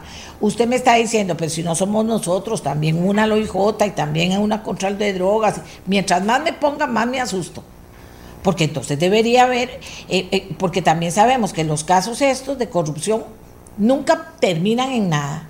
O sea, finalmente la seguridad pública, no importa lo que ustedes digan, le corresponde a seguridad pública. Es nuestra seguridad. Entonces, cuando ustedes ven eso y usted me dice de inmediato, pusimos a ver qué estaba pasando en todo lado. Pero ¿cómo es posible que nos convenzan de que no hay un grupo central que está viendo a ver cómo están las armas? Ah, mira, se metieron tal cosa, cómo están esto, cómo está lo otro, qué pasa aquí, qué pasa allá. Yo sé de comunidades que hasta hubieran pagado por arreglar el lugar en que está la fuerza pública y colaborar para tener seguridad. Entonces, eso, eso, don Daniel, va a ser muy difícil. Yo sé que usted me está repitiendo todo el protocolo, yo sé que usted me está diciendo cosas que son las que se supone que, hay, que ustedes deberían estar haciendo, pero es que en este caso, don Daniel, que se lo digo de verdad con todo respeto, porque, eh, ¿verdad? Pero es que en este caso no había nada que guardar esas armas, y no solo eso, estaban penetrados, obviamente. eso lo sabe cualquiera. Ah, Ayer la gente me decía, doña Amelia es gato casero, doña Amelia es gato casero. Bueno, pero lo que quiero decir es que en este caso los agarraron totalmente detrás del palo, como dice la gente. O sea, ¿cómo es posible que esto pase? ¿Y, y, dónde podrá estar pasando? O sea, ¿dónde más? ¿Dónde más? Perdón que estoy tosiendo. ¿Dónde más pueda estar pasando esto, don Daniel. Si es que al final eso es lo que importa y tener el dato, la data rápido de, de qué fue lo que pasó. Porque si comenzamos esas investigaciones que duran toda la vida por todo lado, siendo algo que uno dice, bueno, inicialmente esto está muy fácil, ¿verdad? Inicialmente esto está muy fácil, pero si seguimos haciendo eso, ¿en manos de quién está nuestra seguridad? No, no, eh, en ningún momento se ha, se ha negado que son hechos muy graves, que hubo deficiencias claras, evidentes, que hay que establecer responsabilidades, eso está muy claro. También le dije que es cierto, hay una investigación y yo esperaría que eso que se está diciendo que no pase, que pasen meses y no, no existan respuestas, porque en este momento existe claridad en cómo esto sucedió. Hay detalles que por supuesto no podemos dar todavía, pero sí existe claridad el señor ministro fue allá a la zona, se informó, este, el mando, el responsable de, esa instalación estuvo ahí, vio cuáles son, cuáles son las deficiencias. Eh, y por supuesto que nos abocamos en las primeras horas a Discúlpeme, ya, ya le vuelvo a dar la palabra, don Daniel, discúlpeme. Eh, la gente que estaba al mando de ahí, en algún momento le dijo al ministro o a usted de esas deficiencias que ustedes vieron ayer. Bueno, tengo que aclararle que esa, esa dependencia tiene línea directa con, con, con Michael, no me responden a mí, porque acuérdense que la Escuela Nacional de Policía es la escuela que le da, o la Academia Nacional de Policía, le da servicio a todas las policías del, país, no solamente a, la Fuerza Pública. Pero bueno, si hay una comunicación y coordinación constante. Parte de lo que hay que revisar son si se habían informado de algunas deficiencias o necesidades urgentes, pero le voy a aclarar una, que, es un detalle que sí le creo que sí le puedo dar ahora sin afectar en nada del trabajo que se está desarrollando de investigación. porque no, no se puede decir que no existiera ahí en el lugar un recinto adecuado para la seguridad de esas armas. Sí existía un, un recinto para guardarlas con todas las medidas de seguridad, un recinto al que usted no solamente le puede poner llaves, sino que le puede poner clave. Es una especie de caja fuerte grande para, para guardar armamento. Y entonces ahí vamos al factor humano. Pero ese armamento, si se hubiera guardado con todas las medidas de seguridad, aun cuando lograran llegar a ese punto de la instalación, no tenían por qué haber logrado acceder a esas armas. Okay. Y ahí es donde vamos al factor humano. Eh, pero bueno, eh, eso es importante aclararlo porque tampoco podemos decir que es que las armas, por ejemplo, estaban guardadas en un cajón estaban ahí a disposición de cualquiera. No. Ahí en la escuela se había hecho una inversión para tener un recinto con todas las medidas de seguridad, insisto, no solamente la llave, sino que con, con códigos, una caja fuerte grande para guardar armamento y munición. ¿Qué pasó? Que no la utilizaron. ¿Qué pasó? Que ese armamento no estaba seguro. ¿Qué pasó? Que los chalecos no estaban seguros. Es parte de la investigación que ahora viene. ¿Estaban en ese recinto las armas? ¿Perdón? ¿En ¿Las armas estaban en ese recinto con toda esa seguridad o estaban listas afuera para que se las vinieran a llevar? Lo que le puedo decir es que no, no utilizaron adecuadamente el lugar que estaba guardado. Entonces, o sea, ¿no estaban ahí o sí estaban en el recinto? Estaban en la oficina, en el lugar a donde, a donde se guarda eso. Pero si eso, si hubieran tenido todas las medidas de seguridad, de tener eso con llave, con clave, totalmente cerrado, aunque lleguen ahí, no logran entrar. O logran entrar, pero no logran llevárselas. Eh, entonces, la escuela ha hecho inversiones como esta para tomar todas las medidas de seguridad y a pesar de eso hubo fallos. Claro que hay otra serie de, de, vulnerabilidades que hay que revisar, que son parte del trabajo que se está haciendo en este momento. Eh, otras vulnerabilidades no solamente que tienen que ver con el personal, sino que infraestructura, material de apoyo, tecnología. Hay que ver qué pasó con el las cámaras. Entiendo que sí había un proceso para, para, para hacer la compra.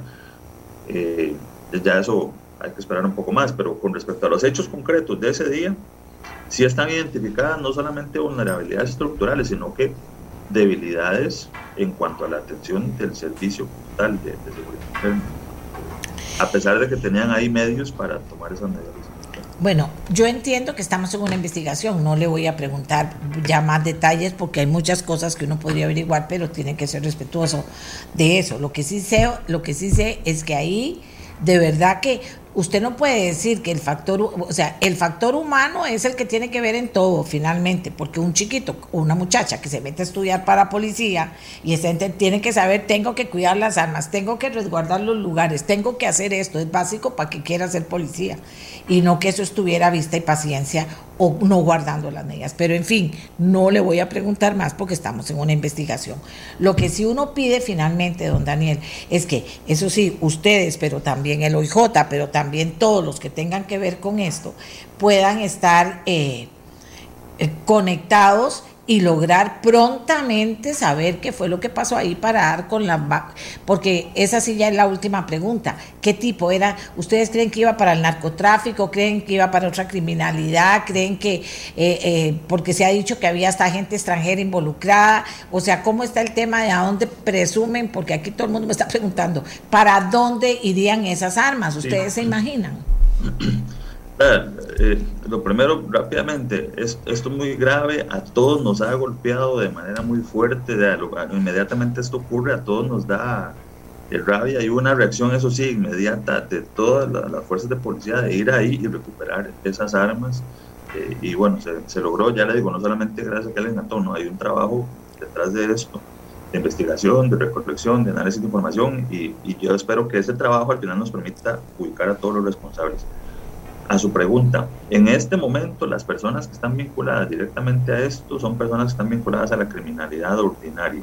Hay una de esas personas detenida que presenta antecedentes por, eh, por robo agravado, salió recientemente de un centro penal, entiendo que ya había descontado la pena, eh, una pena baja de tres años por, por este delito, por robo agravado. Pues de momento son personas que están vinculadas a criminalidad ordinaria, Sí, es una zona eh, donde hemos tenido problemas de, tráfico y, consumo.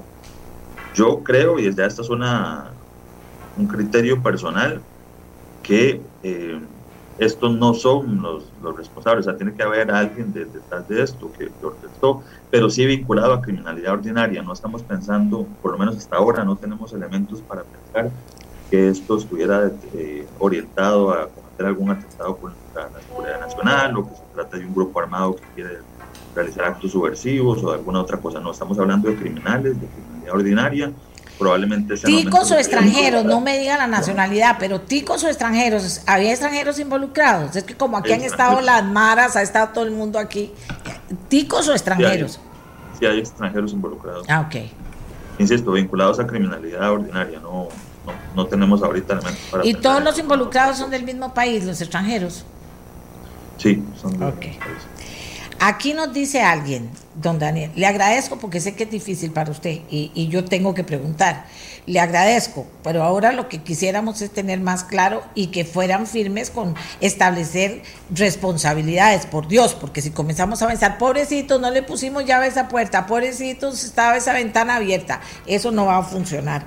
Necesitamos como rigurosidad. Aquí me aporta alguien, doña Amelia, la ley de control interno, ley 8292, establece en su articulado que los controles que se establecen en la administración pública deben evaluarse permanentemente para detectar debilidades y establecer mejoras en esos controles. Es decir, hasta la ley los apoya para sentar responsabilidades. Eh, don Daniel. Finalmente, ¿qué está pasando? Me dice usted que el ministro, uno de los viceministros ya se hace cargo de la Escuela Nacional de Policía y de cambiar gente y de ver qué se hace ahí. Sí, don, el señor ministro le ordenó al viceministro Castillo que, que toda esta semana y el tiempo que sea necesario se traslade a la Escuela Nacional de Policía, ya un sí, a, allá hacer una revisión completa de absolutamente todo lo que tiene que ver con la seguridad de la instalación, eh, reunirse con el mando, con el director de la escuela y tomar las medidas que tenga que tomar este, para, para solventar cualquier otra habilidad que haya, que todavía pueda permanecer en, la zona. Entonces entiendo que ya el mañana está por allá. Por la noche salimos tarde, casi que madrugada de la zona una vez que terminó la operación, pero ya el mañana se vuelve a incorporar a atender. Le agradezco mucho a Daniel Calderón yo tengo que hacerle las preguntas, él puede contestar unas cosas, otras no, obviamente, pero, pero con todo respeto. Es que la voz de Costa Rica se tiene que oír, ¿verdad? Primero, o sea, en cualquier lugar que usted, eh, eh, en, lugar, en cualquier lugar que usted trabaje, tiene que hacer las cosas bien. O sea, así funciona, público, privado, tiene que haber responsabilidades y tiene que responder. Y si los jefes comienzan, ah, no es que pobrecito, es que pobrecito, y es que pobrecito, se fregó la cosa. Y, y todos sabemos que hay penetración del narcotráfico en todo lado que puedan meterse, que también compran a la policía. Vean lo que pasa en la cárcel. O sea, son cosas que tenemos ahí y nosotros no podemos seguir alcahueteando, para decirlo de la mejor manera. Hay mamás que le dicen, mira, ponele control a tu hijo porque te va a hacer sufrir cuando sea grande. O decir a tu hija tal cosa, la mamá sigue alcahueteando o, o excusando a su hijo y a su hija, que en el fondo es excusándose ella misma. Pero hablar de la mamá, puede ser la mamá, puede ser el papá. En este me voy a la cabeza de la estructura de seguridad en este país. Entonces, ¿qué es excusarse ella misma? Entonces, por eso excusa uno, excusa otro y se lleva la trampa esto. Y cuando los hijos son grandes y le dicen, ves, te lo dije, ves, te lo dije. Y entonces simplemente eh, eh, la, la señora también busca excusas o el señor, ¿verdad? Así que, señores y señoras, esto fue como un cuento de terror. Esperamos respuesta, ¿verdad? Que esto no sea que mañana, pobrecito, mañana el otro pobrecito, tiene que haber mano dura, don Michael. Y yo sé que, en este gobierno eso es difícil porque es una cahuetería cuando pasan cosas en cualquier lado, ya no, ahí se quedó la gente.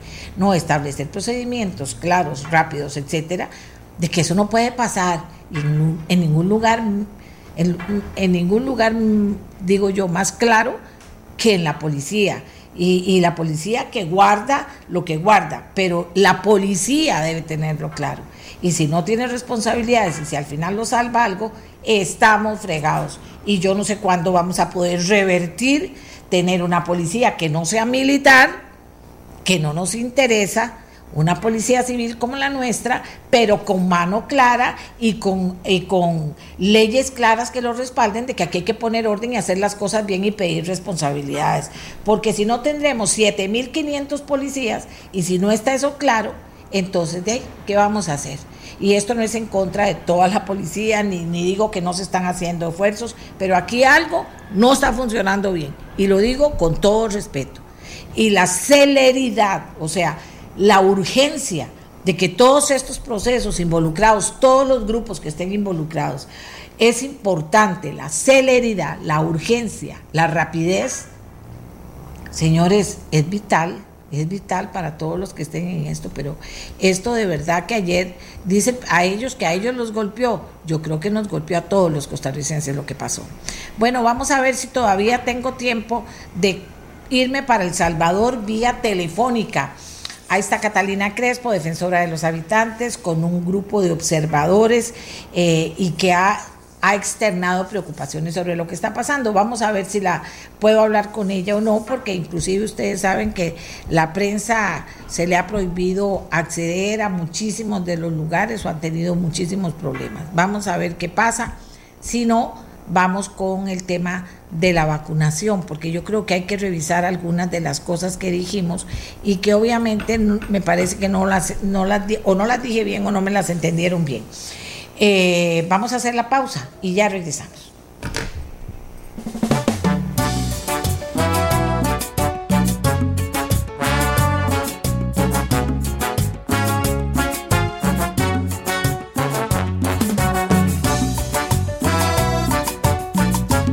Este es el podcast de Nuestra Voz, una producción de Radio Monumental.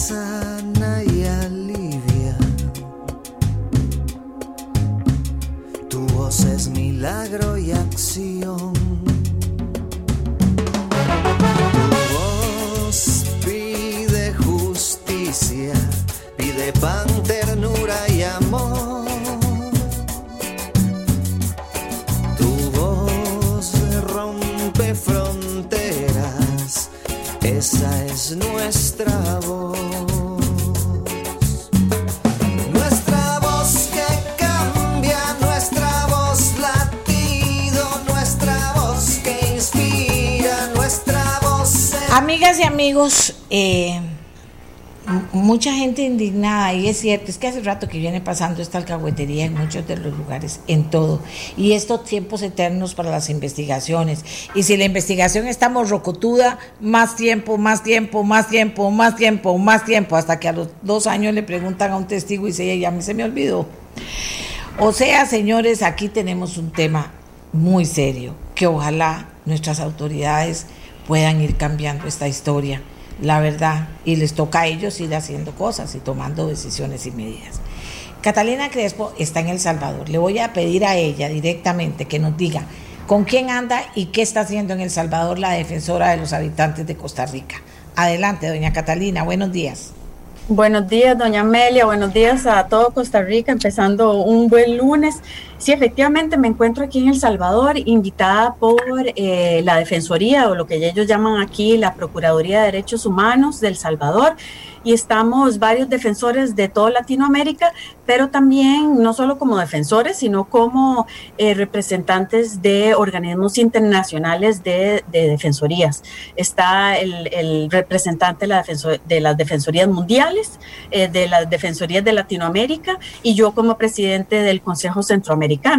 Eh, y lo que estamos haciendo es haciendo una observación independiente e independiente del gobierno eh, para ver cómo estaban esos centros de elección en todo el país, el cual estuvimos ayer observando. Y bueno, eh, llegamos a, varias conclusiones y varias observaciones muy importantes eh, y en especial que en Costa Rica pronto, en menos de un año, estaremos en esa. Y la situación es diferente. Tenemos un, un Tribunal Supremo de Elecciones bastante riguroso y fuerte en nuestro país, pero bueno, esas son lecciones aprendidas. Yo creo que El Salvador va a tener que, que ver cómo mejora ciertos de los procedimientos. Bueno, porque no es una elección común y corriente, no solo pretende el presidente ser reelecto, sino pretende tener el apoyo mayoritario del Congreso. Bueno, importante, importante meta y más importante ver si lo logra. Eh, ¿Qué son las preocupaciones que ustedes, que ya se han reunido y han conversado y han evaluado en una primera etapa, a eh, qué conclusiones o qué observaciones han hecho? Bueno, una de, digamos, de las básicas eh, tiene que ver con, eh, por ejemplo, la poca facilidad que tenían las personas con más, más vulnerabilizadas del país, por ejemplo, adultos mayores que estuvieron hora y media, dos horas bajo un sol fuertísimo esperando poder votar. Personas con discapacidad que también el acceso no fue, no fue fácil. entonces ellos, muchos de ellos se quejaban, depende del lugar donde íbamos a, habían lugares que sí eran más, más eh, organizados, pero otros no tanto. Después de eso, miren qué interesante, porque uno cuando vota en Costa Rica hay una privacidad, hay una organización. Eh, aquí una de las cosas es, ponen estas cajas de cartón y en las cajas, cajas de cartón que, ¿verdad? que dicen eh, tribunal y, están, digamos, cerradas para que las personas vayan y ejerzan su voto, estaban a la par, a la pura par de las filas donde estaba la gente. Entonces el voto difícilmente iba a poder ser secreto. Inclusive estaba tan a la par que eh, inclusive gente podía decir o, decirles cosas a la gente que estaba votando. Eso no, yo no lo observé. Sí observé, por ejemplo, gente que pedía preguntas, hacía preguntas que estaba eh, votando y llegaba alguien de un partido específico de los que estaban ahí a contestarles esas preguntas. Imagínense lo serio del caso. Otra cosa que sí también nos, pudimos ver es que em, en uno de los centros se acabó la tinta. La tinta se, utiliza para ponerle un poco de tinta después de que votan en el dedo meñique. Se acabó la tinta, por lo cual cerraron cinco horas antes. Entonces se quedó una gran cantidad de personas sin poder votar. Entonces hubo mucha molestia. Y después eh, digamos, esas son las cosas más técnicas. Desde el punto de vista más global o digamos más nacional, desde primeras horas en la mañana, de las 4 de la mañana empezaron eh, eh, ayer, antes de que abrieran los lugares de votación, ya se estaba hablando de que iba a haber fraude, que había haber fraude y que utilizaban denuncias de Twitter de, sobre fraude. Entonces, e, esa preocupación para mí como defensora de los habitantes de Costa Rica, yo dije, o sea, me preocupó ver esto, porque aún antes de que empezaran las votaciones, ya eh, el, canal del gobierno específicamente estaba diciendo que había fraude. Eh, y sin hechos, sin pruebas. Entonces, eso es, un alegato sumamente serio como para hacerlo sin pruebas. Eh, y después otra cosa que tal vez nosotros como costarricenses no estamos acostumbrados es que mm, eh, los, las personas del Ejecutivo, los ministros, hablaban en televisión eh, también hablando del tema de fraude y que, o sea, entonces uno no está acostumbrado a eso porque este, generalmente cuando hay elecciones hay un cierto eh, silencio de parte del gobierno de turno, que así es como se debería hacer y así es por ley en nuestro país. Entonces hay varias diferencias que, que son interesantes, pero son diferencias o digamos son temas que hay que tener mucho cuidado porque está uno induciendo o podría uno inducir a las personas a través de fake news o cosas que no están comprobadas a a, inducirlos al voto. Bien, eh, dice usted que, o sea, ustedes observan y qué pasa con lo que observaron, hacia dónde llega todas esas preocupaciones de ustedes, al gobierno, a, a dónde llega. Eh, bueno, está, ayer hicimos varias eh, conferencias de prensa sobre, sobre todas las observaciones. Anoche nos quedamos, bueno, anoche no, hasta hoy en la mañana nos hemos quedado eh, haciendo el reporte, ahora vamos a seguir haciendo ese reporte, ese reporte se lo vamos a entregar al Procurador de Derechos Humanos del Salvador y él se lo va a entregar eh, al Tribunal Supremo de Elecciones y además lo va a hacer público para que los ciudadanos de este país puedan ver qué son las debilidades y cuáles son las observaciones que este equipo de específicamente de derechos humanos, que es un equipo completamente independiente, hemos podido observar. Vamos, vamos a ver, Catalina, muy bien. Eh, eh, eh, y es importante ese reporte. Ustedes, usted puso como cosa muy importante cuando me, respondió el tema de la gente discapacitada, el tema de, los adultos mayores, independientemente de los detalles de los grupos que resultaron afectados. ¿Cuál es la preocupación, si es que existe, que surge de ustedes en ese reporte? Eh, o, más bien hay tranquilidad por lo que vieron en relación a lo que será finalmente eh, el resultado del proceso? Eh, bueno, en realidad no, no el resultado del proceso es un resultado que hay que respetar porque esa es la gente que va a, hace el voto y hay que respetar lo que la ciudadanía y el pueblo escogió pero sí definitivamente hay aspectos, hay muchísimos aspectos de mejora, tanto al nivel del Tribunal Supremo de Elecciones de El Salvador, como de mejora eh, de parte del gobierno y cómo maneja el tema de las elecciones y el respeto que hay que, hay que tener eh, en torno a cualquier elección. Eh, algo que no mencioné que también es sumamente importante es el tema de cómo se manejó la prensa. Eh, a la prensa inclusive hubo, hubo noticias de que hubo violencia en torno a, a algunas de las personas de la prensa y yo efectivamente pude observar que no dejaban pasar a unos equipos de la prensa ya cuando habían cerrado, eh, cuando empezó el conteo en las mesas. Eh, eso, bueno, nosotros como equipo y el Procurador de Derechos Humanos del Salvador hicimos las gestiones necesarias para que los equipos de prensa pudieran venir y transparentar el, el tema de cuándo se iban contando los votos.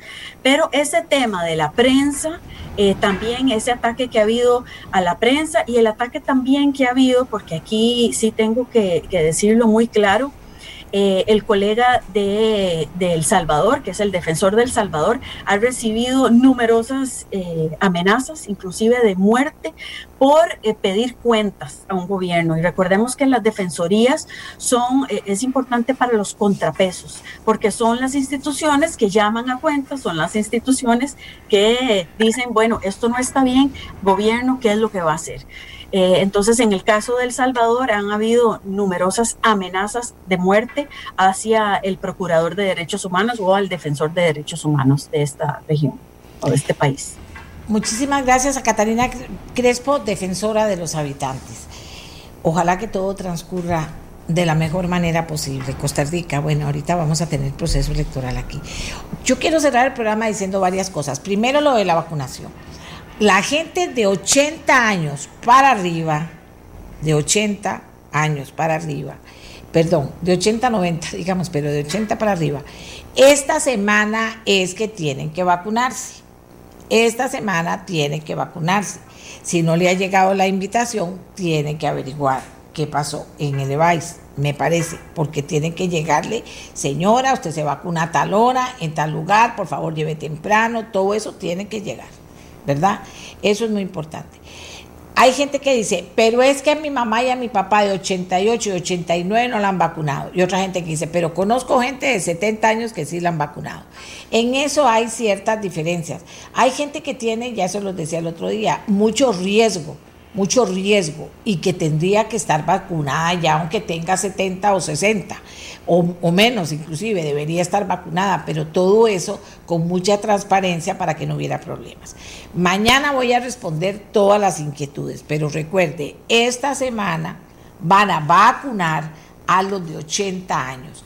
Y también dije, si usted conoce gente de 90 años o de 100 años, eh, que está, porque puede ser que haya circunstancias por las que, digamos, en una comunidad haya mucha gente que vacunar y entonces se haya eh, extendido el tiempo, ¿verdad? O sea, no pensemos en mal y no pensemos en negativo. Si conoce algo negativo, denunciémoslo con nombre, apellidos y pruebas.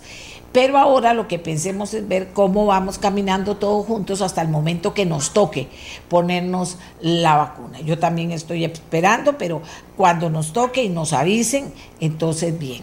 Pero mañana voy a tener respuestas para ustedes, para todos los que están inquietos. No se me desesperen pero sí estén pellizcados, como les digo a todos que conozco, pellizcados, porque en cualquier momento suena el teléfono y usted le va a decir, ay, me está bañando, ay, quiero, no, no, no, no, no, va a sonar el teléfono que usted dio y que si no es usted, que haya alguien en su casa que lo conteste, ¿verdad? Eso es importante, muy importante, eh, porque fue el teléfono que usted dio.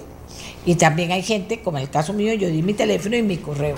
Hay gente que no tiene correo, que no le interesa esto, pero el teléfono lo tuvo que dar para que eh, eh, la llegaran a buscar. Eso, tranquilidad, porque vamos a, irlo viendo y mañana les voy a contestar todas esas inquietudes con una voz autorizada. Segundo, aquí se han hablado hoy muchas cosas y decía este muchacho muy bueno, don Juan Carlos, que nos puso en perspectiva de futuro. Decía que hay, que hay carreras universitarias que ya para qué las va a estudiar si no van a hacer falta en el futuro. Qué importante es eso por a dos cosas, para que los padres de familia y los muchachos puedan tener acceso a que les digan con verdad cuáles son esas carreras, para que no las estudien, para que piensen en otra carrera, ¿verdad? De esas carreras nuevas, pero si tenemos una universidad que sigue ofreciendo carreras del, año del siglo pasado y no tiene las del nuevo siglo, pues entonces también estamos fregados. Ves que en eso deberían estarse limando las universidades. Eso es muy importante. En el caso del periodismo me decían a mí, no, el periodismo no va a desaparecer, eh, va a cambiar y mucho. Yo abogo, porque tampoco voy a entrar aquí a pontificar nada, yo abogo porque el periodismo de investigación, ese periodismo que necesita de, mucha preparación, de muchos recursos eh, intelectuales, de muchos recursos de data, o sea, necesita de mucho esa, ese tipo de periodismo de investigación, que es fundamental y será fundamental en todas las oportunidades en todas las oportunidades que, eh, que a usted se lo planteen. Y la gente dice, ay, pero es que los medios pueden cerrar y ya no les va a interesar, y cierren o no cierren los medios, señores, vamos a tener internet. Y ahí va a haber mucha fake news también, pero por eso tiene que haber mucho periodista muy formado en en, eh, en, todo lo que significa el periodismo, en todo lo que significa la tecnología, en todo lo que significa ahora es mucha más integral la, la, comunicación y la formación. Entonces no es que va a desaparecer, es que tenemos que estar más preparados y mejores para seguir la función del periodismo, servicio público por un lado y dentro del servicio público esto, investigar, decir, profundizar y que no, que van a cerrar, usted, no importa que cierren, ahí está internet, pero todavía no van a cerrar. Ocupamos periodistas pero formados en eso, en esa forma. Ya es un periodista integral, diferente, que ame la investigación, que busque la verdad y eso va a ser, y que sepa que si usted no tiene el documento, si usted no tiene el dato, no puede darlo por un hecho. Entonces, tienen que trabajar eso. Las mismas universidades, ¿verdad? Eso es muy importante. Los profesores, ni qué les cuento, ni qué les cuento. Los profesores y profesoras pellizcados y también formando gente, formando gente, formando sellos o buscando gente muy preparada fíjese que en las universidades hay gente, eh, que, hay gente súper preparada que podría apoyar las universidades, pero les, les pagan casi un salario de hambre, mientras que hay salarios en las universidades que ya ustedes saben cómo está la cosa, de millones, de millones, de millones. Hay profesores que en la vida llegan a dar una lección, ¿verdad? pero siguen ganando de millones, de millones, de millones. Todas esas cosas, ¿por qué las digo? Para no en ningún momento, en ningún momento, eh, eh, pensar que en el periodismo en ese sentido hay que pensar en un nuevo periodismo, eso sí, un nuevo periodista, en una nueva formación, que el, que el muchachito no crea, de joven, no, yo voy con un micrófono y digo lo que quiera al aire y ya yo soy periodista o ya lo logré o ya lo hice. No, sino una formación y muy estricta y sobre todo más estricta cada día. Eh, qué montón de cosas importantes dijo ese muchacho, de las universidades, vieron, de la educación, vieron. Y yo nada más quiero terminar diciéndoles, señores, eh, que no pase desapercibido. Lo que pasó en la Escuela Nacional de Policía es gravísimo. Es gravísimo. Es gravísimo. Y tenemos no solo que tener respuestas, sino que confiar, que confiar y saber y pedirle que el OIJ, más la Policía de Control de Drogas, más el, todos los que trabajan juntos, trabajen bien. Hay urgencia. ¿Cómo hacemos para que ustedes vean las prioridades? Las prioridades. En este caso, la Escuela Nacional de Policía es muy grave. ¿Cómo han sido esos crímenes de mujeres que han propiciado que por lo que ha pasado ahí, los resultados y que nunca terminan de averiguarse, aunque en algunos han terminado aterrizando la cosa, eh, más tipos piensen que es posible despedazar a la mujer y que pasen tratando de declararse inocentes, porque eso está fatal. Bueno, y finalmente, ves, que son tantas cosas. Dice, ¿no cree usted que el Internet es infalible? Sí, sí, claro, don Adrián. Y que está blindada, no. Dice, hay debilidades que tiene la Internet que deben ser también revisadas. Claro, porque si tal país no quiere, FLA, se acabó y así pasa. De, no, no voy a decir nombres, algún día podemos analizar eso en profundidad. Es decir, señoras y señores, que hay mucho que aprender y que hay mucho que hacer, que hay demasiado que hacer, pero todo pasa porque haya una opinión pública muy seria, muy informada, que no se deje llevar de aquí para allá y de allá para acá. Y cerramos con lo mismo. Aquí falta reactivación económica, aquí falta empleo, aquí no faltan celebraciones de bicentenario, menos gastando ni medio cinco ni medio cinco. Y tampoco es el tema de que ahora ya aquí todo se acabó. No, aquí está empezando todo. El día que a todos nos vacunen y no haya todavía trabajo y no haya reactivación, ¿qué vamos a hacer? No, no, no, no. Les ha agarrado tarde, con todo respeto.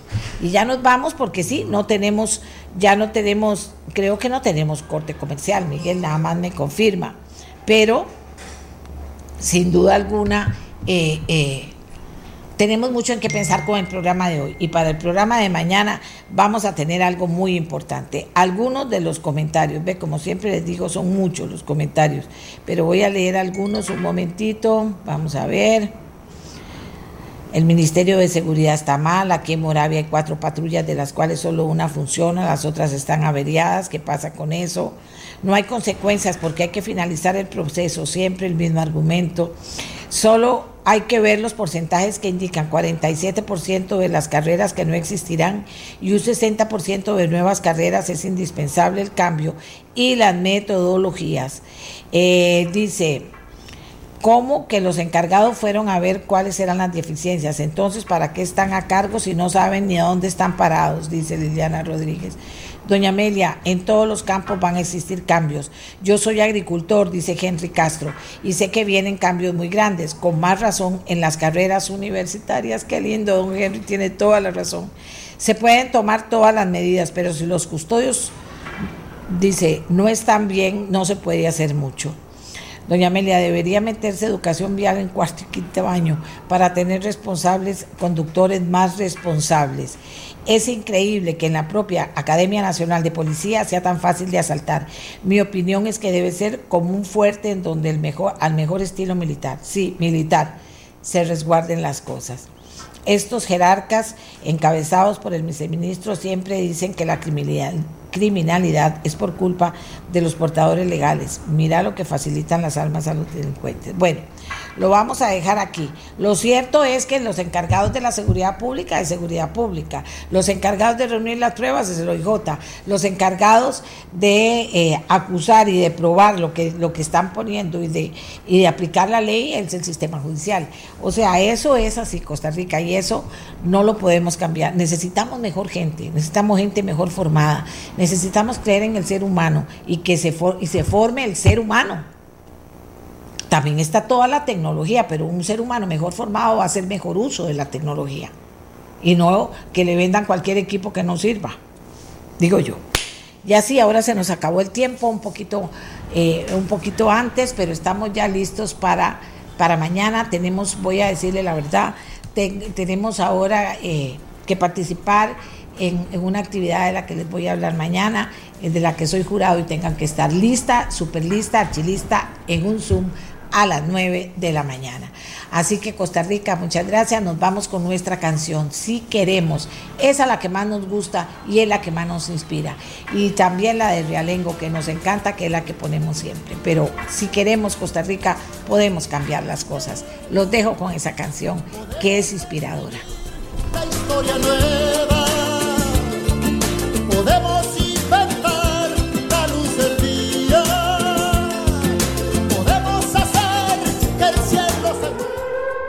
Este programa fue una producción de Radio Monumental.